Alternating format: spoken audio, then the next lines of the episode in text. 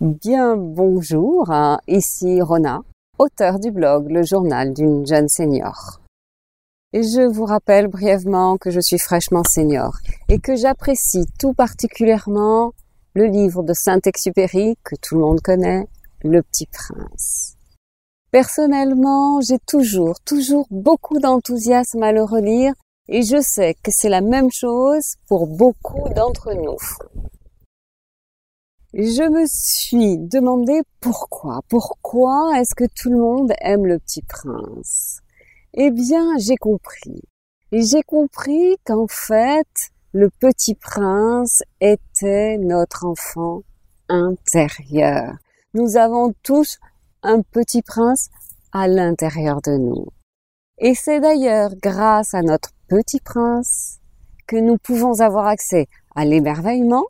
D'ailleurs, j'ai fait une vidéo dernièrement sur l'émerveillement. Donc, nous donne accès à l'émerveillement, à l'extraordinaire. Dernièrement, je vous ai parlé d'apprivoiser la vieillesse. C'est une bonne manière pour apprendre à mieux vieillir, pour apprendre pour vivre son avancée en âge, pour l'accueillir. Apprivoiser la vieillesse, c'est analyser le monde comme le petit prince et chercher à arriver là où nos yeux ne sont d'aucune aide. Souvenez-vous le message du renard. Qu'est-ce qu'il dit? On ne voit bien qu'avec le cœur. L'essentiel est invisible pour les yeux.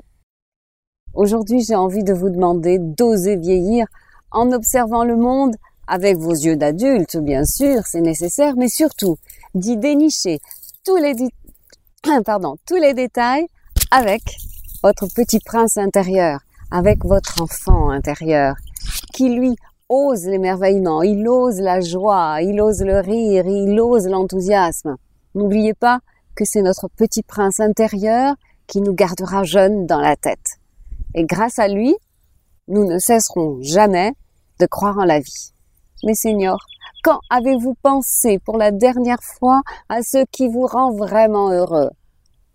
La vieillesse est une question d'attitude. Gardons notre curiosité d'enfant, notre enthousiasme. C'est comme cela que nous garderons notre vitalité. Notre petit prince nous parle sans cesse. Écoutons-le. Faites de l'émerveillement votre philosophie de vie. Les recettes sont très simples. Vivez dans l'instant présent. L'enfant, lui, ne pense pas à hier, cela pourrait lui donner des regrets. L'enfant ne se projette pas à demain, cela pourrait réveiller des angoisses. Et puis, essayez de ressentir la vie plutôt que penser. Hein. N'oubliez pas de faire appel à vos cinq sens. D'ailleurs, j'ai fait une vidéo où je fais appel à mes cinq sens, ça s'appelle J'arrête de râler. Et puis, ayez l'habitude aussi de prendre de la distance par rapport à ce qui vous arrive. Relativisez les choses.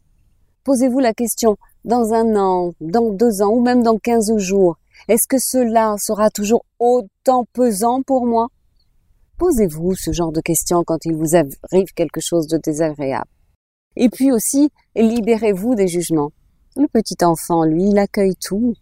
Il ne juge pas. Le jugement est néfaste pour notre santé mentale et physique. Et puis aussi, cultiver le bien-être intérieur.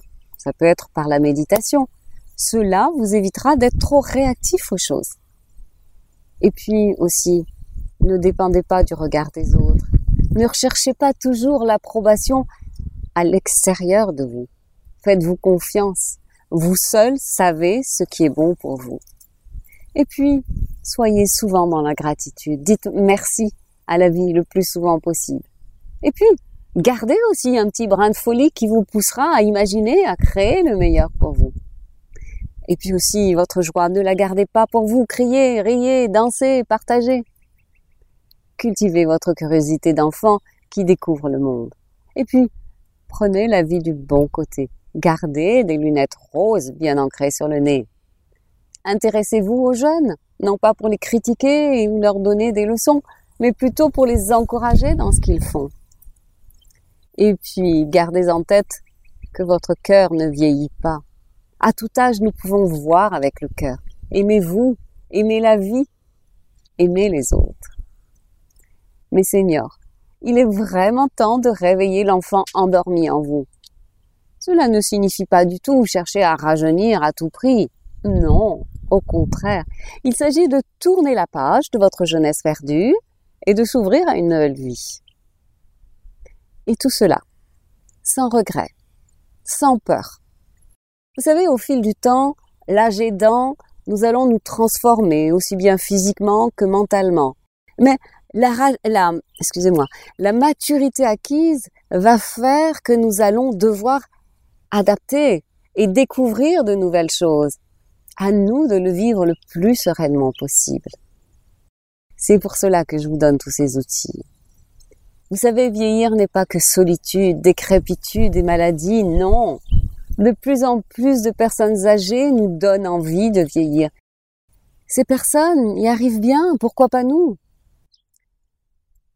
On peut constater que les orientaux n'ont pas du tout le même rapport face au vieillissement. Il y a beaucoup de photos de personnes asiatiques très très âgées, très très ridées, et pourtant elles rayonnent. Elles semblent illuminées de l'intérieur, et la beauté s'affiche dans leur sourire.